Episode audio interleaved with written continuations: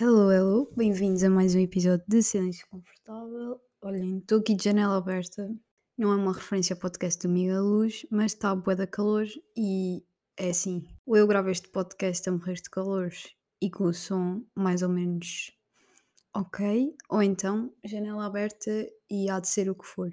E foi esta a decisão que eu tomei. Peço desculpa desde já. Como é que vocês estão? Espero que estejam bem. E se estiverem mal, eu espero que tudo melhore. Eu estou aqui um bocado meio estranha a nível de tosse, estou tipo assim com uma tosse meio estranha. Portanto, tal como os uh, primeiros episódios de Silêncio Confortável em que eu estava um bocado doente. E foi mais uma semana aqui com visitas em Trento. Desta vez foi o meu irmão que me veio visitar, ou pelo menos veio-se aproveitar do meu quarto para conhecer a Itália. Também é um motivo válido para me visitar.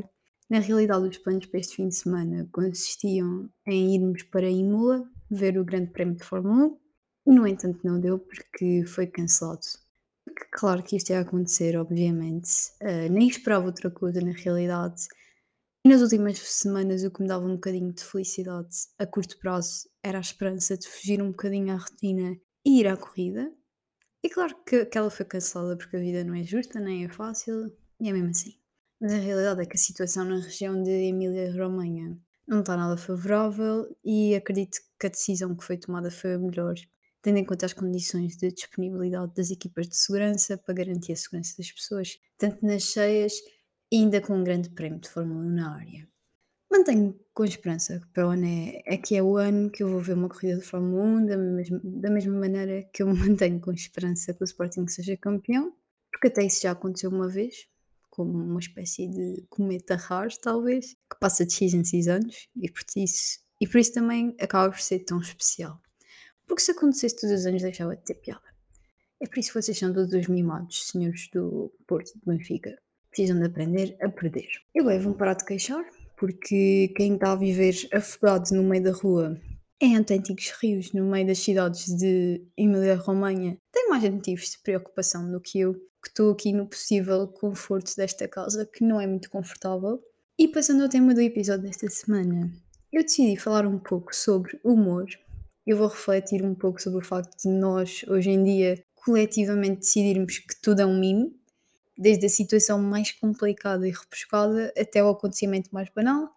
Mas antes vou falar um pouco sobre uma situação que aconteceu a semana passada, porque eu estou a gravar isto na segunda, atrasada outra vez. Entre tarde e entre nunca decidimos tarde, porque a opção era eu não gravava ou gravava tarde. Portanto, cá estamos. Portanto, o que é que aconteceu no Brasil? Perguntam vocês.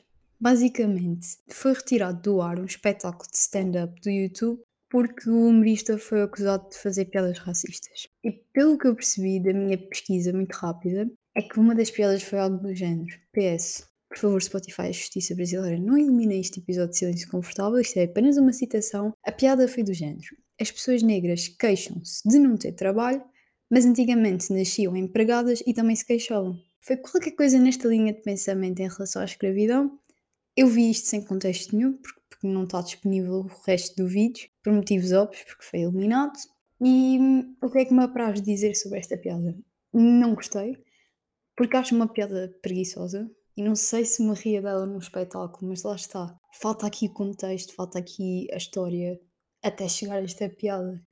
E para mim, pessoalmente, o problema reside mais aí, é que é uma má piada, e não necessariamente que é uma piada que promove racismo ou outros de forma direta.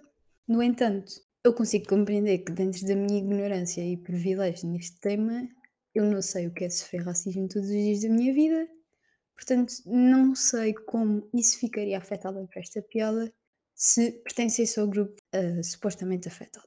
No entanto, eu acredito que normalizar certos temas passa por começar a fazer piadas sobre esses temas. E um pequeno parênteses que eu gostava de fazer é que eu por acaso vi hoje que o João Nuno Gonçalo, que é humorista, falou um pouco sobre este tema no podcast dele, só que eu decidi não ouvir o episódio antes de gravar o meu, para que a minha opinião não fosse influenciada, portanto, se quiserem ter uma opinião diferente, possivelmente diferente, vão ouvir o podcast dele, mas eu decidi não ouvir, pelo menos antes de gravar o meu. Depois, se calhar, eu digo-vos o que é que achei para a semana que vem. Mas realmente, nesta questão de normalizar os temas pelo humor, Eu queria vos dizer que, por exemplo, em São Miguel agora acontece uma coisa engraçada que é, existe uma personagem que é Estrudes Labassa, que é, é uma mulher interpretada por um homem que se chama Bruno, se não me engano. Se alguém souber e eu estiver errada, digam-me. Mas esta página da Estrudes Labassa, desta personagem, cresceu imenso em São Miguel. E, pronto, eu já falei disto várias vezes, São Miguel não é precisamente assim o sítio mais acolhedor a nível de mentes e mentalidades avançadas, mas eu acho que isto é um bom exemplo de como é que o, que o humor permitiu que se falasse sobre esses temas em São Miguel, ou pelo menos que se comece a aceitar um pouco mais. Acho que é um bocado triste que tenha partido uma piada, mas a realidade é que eu acho que já existe mais espaço para isto em São Miguel, muito porque tentaram entrar pelo humor primeiro. E eu acho que isto também aconteceu, por exemplo, com o Valdemar, criador. Tem uma personagem drag que é a Validation. Eu, por acaso, fui ver um stand-up da Validation no Palco Comédia, que também atuou o João Nuno Gonçalo, por acaso. E foi super engraçado, tipo, para mim, a melhor atuação da noite. Até porque as pessoas na sala notavam-se que estavam desconfortáveis com aquilo, porque não estão habituadas com uma personagem de drag em São Miguel. E eu acho que ele ganhou o público todo, as pessoas riram-se imenso, inclusive os meus pais estavam lá comigo e adoraram. E eu acho que também passa por aí. E lá está, pelo menos esta é a minha perspectiva. Se tiverem outra perspectiva, mandem-me mensagem e digam-me o que é que vocês acham. Eu não acho necessariamente que se devam cancelar piadas. Eu acho que é muito difícil definir quando é que uma piada passa para a ofensa. Uh, não sei bem como é que as pessoas pensam policiar esta questão. Tipo, quais são os limites? Pronto, eu não queria falar dos lim limites do humor, mas eu acho que passa um bocado por aí. E na minha visão, eu acho que os limites do humor estão na pessoa, no receptor. E pronto, prosseguindo na história do, do Leo Lins, eu fui dar um stalk neste senhor. E no último post do Instagram ele fez uma, uma analogia interessante que foi a seguinte: se uma piada sobre X incita alguém a cometer X ato, então, por exemplo, as séries de serial, kill, serial killers incitam o aparecimento de serial killers. Desculpem. Estou a lembrar daquela piada dos serial killers, uh, tipo cereais. Pronto. O meu humor realmente talvez não seja do mais apurado para eu me rir de cenas destas, mas pronto. Uh, e ele fala no exemplo, por exemplo, o caso da série Dahmer. Existiram imensas pessoas publicamente a ficarem obcecadas com aquele assassino e, inclusive, por muitas pessoas foi considerado um sex symbol e já na altura isso era uma coisa que jogava a favor do Dahmer, era ele ser bonito. E agora a fonte deste endeusamento foi a criação da série ou são as pessoas é que são responsáveis por não idolatrarem um assassino? Basicamente com isto o que é que ele quis dizer? É que o problema talvez não esteja na fonte, mas no receptor que interpreta a mensagem como quiser e a partir daí toma a decisão de como agir. E pronto, depois, no meio desta bagunça toda, o Fábio Porchat decidiu meter um tweet, tipo fazer uma declaração em relação a este assunto. By the way, o Fábio Porchat é dos meus humoristas brasileiros preferidos. Ele é muito conhecido pelo seu trabalho na Porta dos Fundos, por exemplo. E tenho que vos dizer que o meu sketch de eleição da Porta dos Fundos é o da Menage. E eu, sinceramente, já perdi a conta das vezes que eu já vi aquele vídeo no YouTube.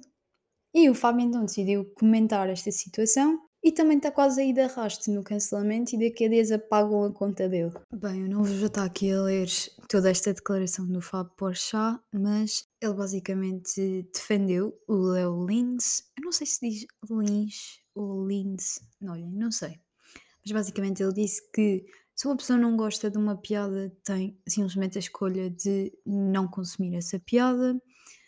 Um, ele diz que, por exemplo, um comediante tem o direito de ofender, não existe censura do bem, e ele diz que para ele a democracia não é um regime para você defender as suas ideias, mas para quem você não concorda poder defender as delas.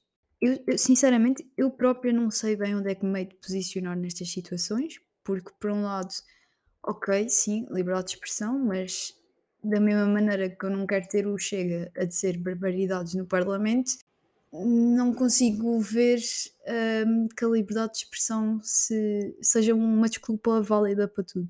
Porque eu acho que há de facto conversas que são. Qual é a palavra que eu estou à procura? Danosas, digamos assim. Mas por outro lado, eu sinto que existem coisas que verdadeiramente não se podem dizer, pronto. e que são ditas com má intenção. No entanto, se o propósito primordial é o humor e não a ofensa, então não acredito que o objetivo seja promover o ódio, mas sim promover que se ria sobre a determinada situação. Até porque, a meu ver, está a excluir as minorias de um stand-up e de uma piada, também acaba por ser uma forma de discriminação, porque se eu pertenço a determinada minoria, vou a um espetáculo e não há uma piada com que eu me consiga relacionar, então não me estou a divertir e não estou a ser incluído da mesma forma do que todas as outras pessoas que estão presentes na sala. Eu acho que um exemplo disto é o programa Tabu, do Bruno Nogueira. Fez imensas piadas sobre temas críticos na sociedade. As pessoas que faziam parte das minorias estavam lá e agradeceram a componente do humor na sua vida. Eu sinto que ninguém se estava a rir das pessoas. Pronto, quem estava lá estava-se a rir com as pessoas e não das pessoas. E o, pro o programa também se revelou uma boa forma de, através do humor, nós ficarmos a conhecer mais sobre aquelas temáticas que são de facto ainda um tabu na vida da maior parte das pessoas. E eu dou-vos um exemplo há uns tempos. Fui ver um espetáculo de stand-up em Lisboa. Quer dizer, eu tinha escrito aqui em que um dos humoristas fez uma piada, blá blá. Mas pronto, eu posso dizer que foi o João Nuno que fez uma piada. eu acho que ele não vai ouvir isto, to be honest. Eu estou-me a cagar, não vou dizer nada de mal, mas basicamente ele fez uma piada que gozava com o feminismo. E eu não me ri, porque eu não achei assim tanta piada. Mas eu estava na primeira fila porque eu cheguei atrasada. Dica: não cheguem atrasados a pequenos espetáculos de stand-up. Pronto, ele virou-se para mim e disse: Já viram? Esta aqui não gostou da piada porque deve ser feminista. Uma cena desse género. E eu aí ri-me. Mas eu não estou no meu direito de tirar o riso a outras 20 pessoas que se riram só porque aquela piada não era para mim. Da mesma forma que eu não me identifico muito com o típico humor do Fernando Rocha, uh, ou se eu ouço extremamente desagradável e 90% do tempo não me rio ou se por outro lado vou um espetáculo em que a forma de fazer humor consiste em dizer uma média de 10 palavrões por minuto, etc, etc, eu estou no meu direito de não ser fã de X tipo de humor e, no entanto, também não acho que tenho o direito de tirar essa satisfação a outras pessoas que curtem daquele tipo de humor. Por exemplo, eu li alguns que, em que ele dizia que a cabeça de uma criança com hidrocefalia era o único sítio de uma vila para ir buscar água, porque o poço da vila estava seco. Se eu gostei desta piada, sim. Se imensas pessoas odiaram esta piada e acharam desrespeitosa, sim. Se eu sou uma péssima pessoa por me ter rido disto, não é por me rir de certa piada que me torna uma má pessoa, e por eu me estar a rir disto não quer dizer que eu odeio crianças com hidrocefalia. Muito pelo contrário, até porque eu já lidei com várias crianças com hidrocefalia e tento tratar delas. Não é por me rir de uma piada deste tipo que estou a discriminar alguém. Muito pelo contrário. E isto é uma cena que eu noto muito nos eh, profissionais de saúde. Eu acho que quando estás a lidar diariamente com situações de merda e de vida ou de morte, acabas por procurar te distanciar um pouco dos problemas. E acho que fazendo humor sobre a situação pode ser uma forma eficaz de manter a distância. Claro, sem nunca perder a humanidade da pessoa, mas eu também não vou dizer uma criança com hidrocefalia esta piada. E por exemplo, esta semana, por exemplo, se eu disser que uma paciente em estado vegetativo vai ser melhor tratada por mim porque eu sou vegetariana, eu estou a ser uma pessoa horrível arranjei uma forma de lidar com a dificuldade que é para mim tratar pacientes em estado vegetativo fazendo uma piada sobre isso. Outra situação que uma vez aconteceu foi a seguinte: portanto, tenho uma pessoa na minha família que estuda medicina ou já estudou medicina não vou dizer quem é porque. Mas essa pessoa uma vez disse-me assim: tipo, nós começamos a gozar com a frase alguém teve um AVC. Sempre que nos enganávamos numa palavra ou esquecíamos qualquer coisa, etc. Tipo, virávamos uma para a outra e dizíamos alguém teve um AVC. E certo dia eu estava na cidade, passa por nós uma pessoa que teve um AVC e nós não nos tínhamos apercebido e saio, alguém teve um ABC, a senhora vira-se para trás e ficou tipo, o que é que se está a passar? E eu só estava, oh shit, não acredito que isto acabou de acontecer, isto era só uma piada e agora tenho uma pessoa com um ABC a olhar. E eu fui pesquisar literatura sobre o uso do humor como um mecanismo de coping e realmente existem imensos estudos sobre este tópico. Para a malta que não teve aulas de psicologia, etc., o coping e as estratégias de coping são conhecidas como estratégias de enfrentamento e são esforços cognitivos e comportamentais para lidar com situações de dano, ameaça ou desafio quando não está disponível uma rotina ou uma resposta automática. Primeiro estudo que vos quero falar. Estão a ver, a minha voz está a falhar, mas pronto, continuando. Primeiro estudo do que eu vos queria falar chama-se Humor, Stress and Coping Strategies e foi um dos estudos mais importantes realizados neste âmbito, pelo que eu percebi por outras referências. E este estudo, este estudo, este estudo foi realizado em 2002 e teve uma amostra de 258 estudantes de psicologia, o que nos leva logo a pensar que uh, não se poderá extrapolar os resultados deste estudo para uma população geral, porque estamos aqui a usar uma população extremamente específica, sendo que geralmente os estudantes de psicologia são os que precisam de mais ajuda a nível de saúde mental. Continuando, este estudo verificou que o humor tem a capacidade de mascarar os efeitos negativos do, do stress. Alguns estudos citados neste artigo dizem que um bom senso do humor está, relacionado com controle da dor e do desconforto e uma maior saúde psicológica, incluindo um conceito do próprio self mais saudável. Não sei se concordo muito com isto, mas é o que a literatura diz. Na medida em que eu acho que geralmente as pessoas que mais fazem questão de rir e de fazer os outros rir geralmente são as que estão mais uh, na merda dentro deles próprios. Geralmente o palhaço da turma é sempre uma pessoa que vais a ver e está cheio de problemas. Um estudo que avaliou esta teoria em relação a estudantes em época de exames concluiu que o humor está associado a um enfrentamento mais saudável na medida em que existe uma reavaliação de eventos estressantes como sendo menos ameaçadores e mais como um desafio. As pessoas com maior senso de humor geralmente têm uma maior tendência a procurar perspectivas alternativas para os problemas e distanciam-se emocionalmente da fonte de stress, reduzindo o carácter negativo daquela experiência. Ou seja, o humor também está relacionado a outra estratégia de enfrentamento que é o distanciamento. A partir deste distanciamento existe uma oportunidade para regular de uma forma mais eficaz os sentimentos pessoais e as ações a tomar a partir da ameaça ou da situação estressante. Ou seja, com este estudo realmente compreende-se que existem motivos que nos levam a acreditar que o humor é uma estratégia utilizada por pessoas com maior inteligência emocional. Para mim, o problema atualmente, como eu dizia no episódio, no início do episódio, desculpem, é que todos nós criamos mimos, sobretudo e mais qualquer coisa. Literalmente tudo é motivo para um mime. O governo a cair, mime.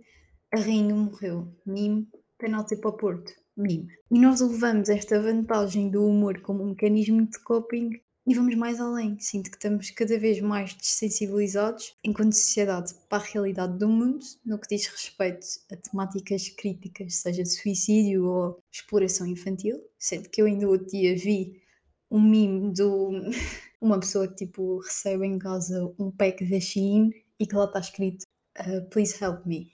Pronto, cenas assim. E eu sinto que nós estamos todos à procura de quase de anestésicos e o mime é a forma como nós arranjamos de disfarçar a dor em relação a um X assunto, porque mais vale rir do que chorar, entre aspas. Muito fundamento, ou melhor, não diria que apresenta força suficiente para ser considerado um bom estudo científico, mas tirei algumas conclusões interessantes de lá, que, claro, não hão de ser as conclusões mais fidedignas de sempre, mas pensamentos interessantes para ficarem aqui registados. Existem estudos que teorizam a exposição a formas gerais de mídia que exibem assuntos delicados, especialmente aqueles que são violentos, correlacionam-se com aumentos da ocorrência violenta e aumento na dessensibilização social quando confrontados com esses tipos de situações em situações reais do cotidiano.